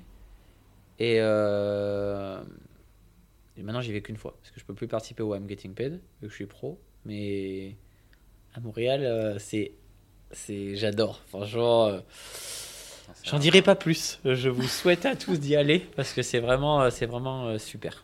Il y a une question qui me vient. Enfin, t'as quand même énormément voyagé, t'adores découvrir de nouvelles cultures. Euh, Est-ce que tu te vois rester à Bordeaux sur du long terme? Euh, toute ma vie. Euh, je suis né à Bordeaux, bon, dans une agglomération à côté, Pessac, mais bref, je suis bordelais. J'ai toujours vécu à Bordeaux, même si je me suis expatrié des fois un peu en Californie, un peu à Lyon ou quoi. Je me suis jamais. Enfin, je m'y sens bien ici. Pourquoi? Parce que j'ai un point d'ancrage depuis toujours.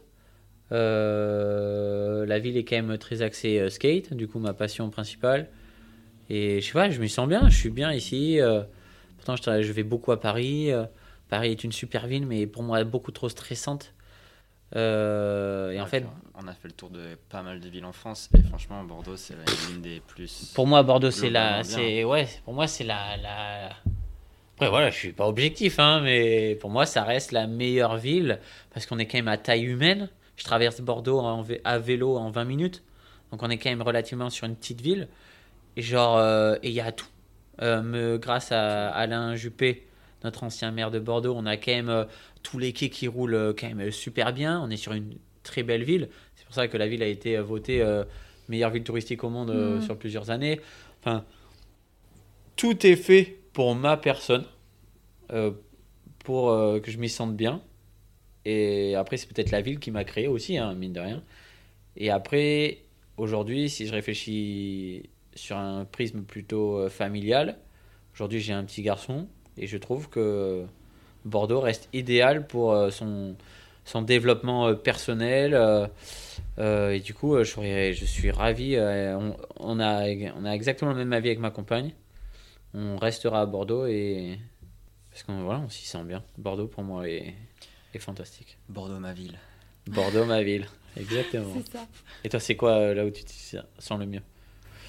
C'est difficile. Je sais pas Ouais. trop. Mais en Suisse, je me sens quand même super bien.